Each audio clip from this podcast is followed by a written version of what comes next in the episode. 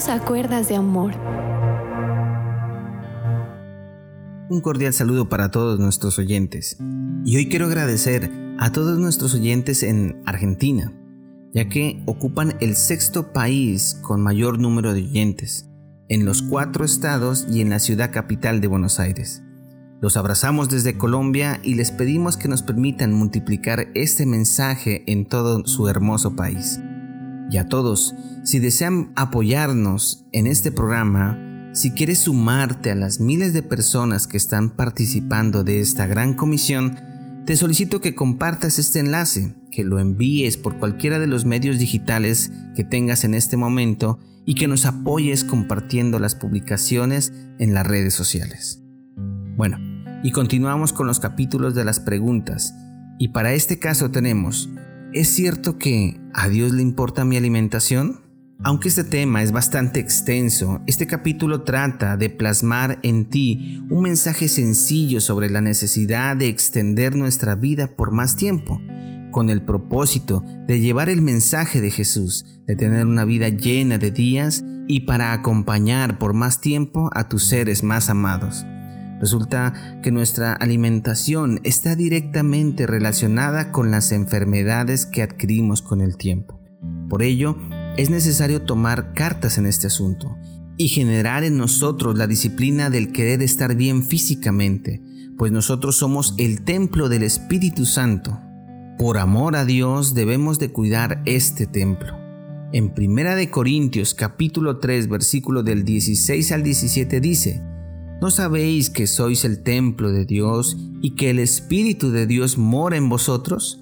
Si alguno destruye el templo de Dios, Dios le destruirá a él, porque el templo de Dios, el cual sois vosotros, santo es.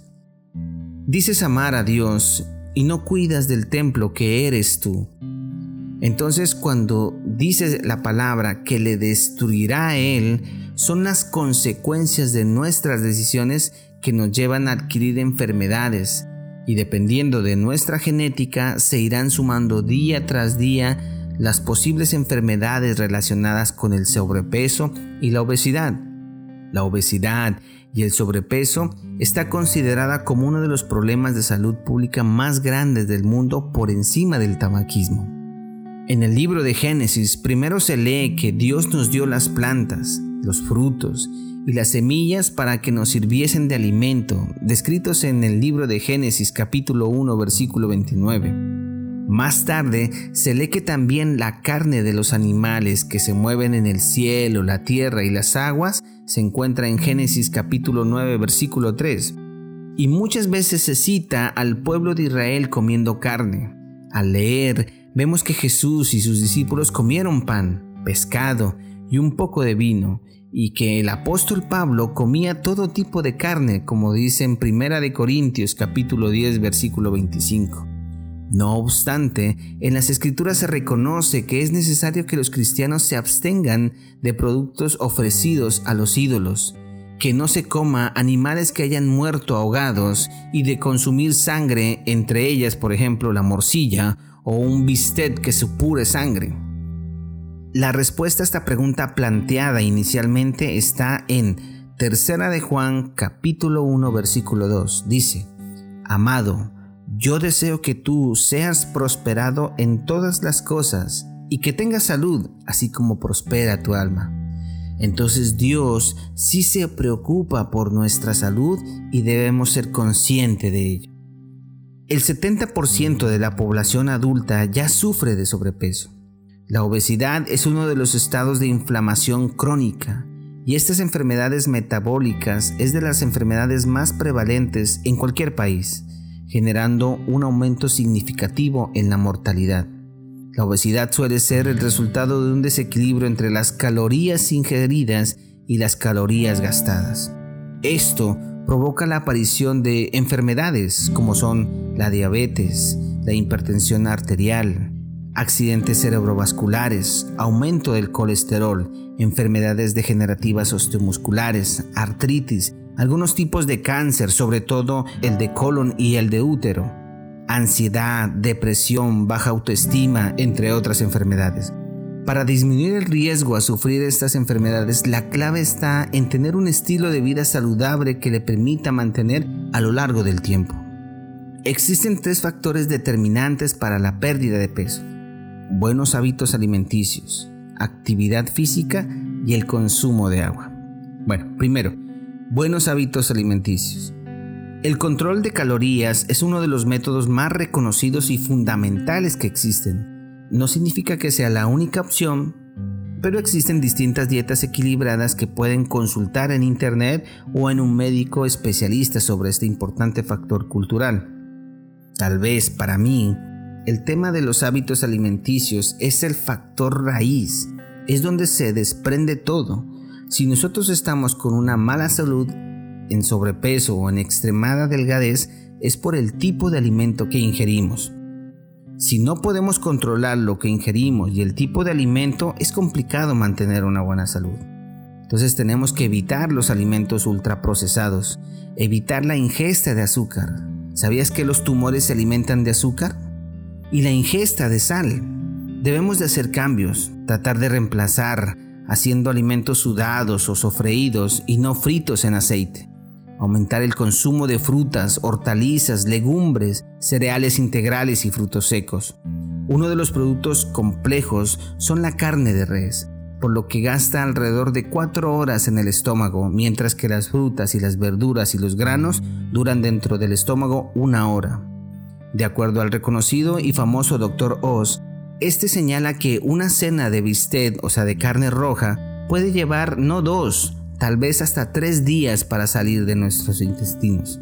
La carne de res es más difícil de digerir que otros alimentos debido a su composición, debido a su alto contenido de proteína y grasa. La ingestión de la carne de res requiere de más masticación en la boca, más ácido y más enzimas del páncreas. También Muchas comidas que vienen en cajas, latas y paquetes sellados o que contienen ingredientes que ni ninguno de nosotros podemos pronunciar son probablemente cosas que Dios no quería para nosotros. En la descripción de este audio dentro de las plataformas como Spotify, Google Podcasts, Anchor, les comparto un enlace para aquellas personas que tienen Netflix, una película altamente interesante sobre el análisis de las relaciones entre la alimentación, y la enfermedad y la millonaria industria de la salud formada por farmacéuticas y productoras de alimentos. Mira esta película, te garantizo cambiará tu manera de pensar sobre la alimentación. ¿De qué le sirve a algunas personas hacerse liposucciones, amarres de estómago y demás procedimientos quirúrgicos, acciones en el cuerpo, si no luchas en la causa raíz, que es lo que comemos? Pues tendrás que hacerte cada año un proceso doloroso y riesgoso para presumir aquello que se obtiene a través del dinero y no del esfuerzo físico y de la disciplina. En segunda instancia está la actividad física de manera regular. En tiempos bíblicos, un día de trabajo duraba desde la salida del sol hasta el ocaso o la puesta de sol. No había semanas de trabajo cortas de 48 horas, ni fines de semana largos de tres días y el plan de Dios para nuestro trabajo no, implicaba una oficina cómoda, un sillón confortable, un teclado o un volante. El plan de Dios implicaba que estuviera en el exterior, en el aire fresco, en nuestros pies, con tareas físicas demandantes como cazar o recolectar alimentos o cultivar nuestras propias comidas. La labor física es la manera en la que el hombre y las mujeres vivieron por largas generaciones, debemos de dejar el sedentarismo. Utilizar una rutina de ejercicios, ojalá en forma grupal con el fin de apoyarse y motivarse a seguir. En audios anteriores sobre la amistad, les contaba que tenía un grupo de amigos en el barrio que prácticamente todos los días íbamos a jugar al parque microfútbol. Desde las 6 hasta las 8 o 9 de la noche jugábamos y claro, uno se mantiene activo, tiene un buen peso y en ese entonces era muy delgado y eso era por la actividad física. Ahora, en estos tiempos de COVID, para mí ir a jugar un partido de fútbol es un peligro porque estamos en medio de una pandemia. Entonces empezamos con mi hijo a salir en bicicleta en las madrugadas y esto nos permitía mantener el peso. Pero al entrar a trabajar, los compañeros de oficina me incluyeron en un grupo donde los compañeros salen en las madrugadas. Se llama Cazadores de Amaneceres y desde este audio los saludo y los estimo mucho. Un nombre muy especial, pero son muy motivantes, les gusta y se esfuerzan. Ahí existen dos compañeras que son persistentes y participan en cuanta maratón sale por ahí, pero ellas inyectan esas ganas de salir a hacer ejercicio. Y eso es lo que necesitamos, buscar un grupo de personas que te motiven a hacer deporte. Después de esta pandemia ya podemos reunirnos y hacer grupos donde podamos jugar fútbol, baloncesto, voleibol, gimnasio. O si quieres pues ya en este momento con distanciamiento social salir a trotar, correr, subir escaleras, bicicletas, natación. Pero ya dejemos de sacar excusas, el de no hacer ejercicio. El hacer ejercicio mejora el estado de ánimo y por ende el mejoramiento de su estado en la piel, su cabello, hasta rejuvenecimiento. El ejercicio aumenta la energía por el mejoramiento muscular y aumento de la resistencia. Hacer ejercicio promueve un mejor sueño, a dormirte más rápidamente, a dormir mejor y más profundamente. El ejercicio vuelve a poner la chispa del entusiasmo en tu vida sexual la actividad física regular puede mejorar los niveles de energía y aumentar tu confianza sobre tu apariencia física.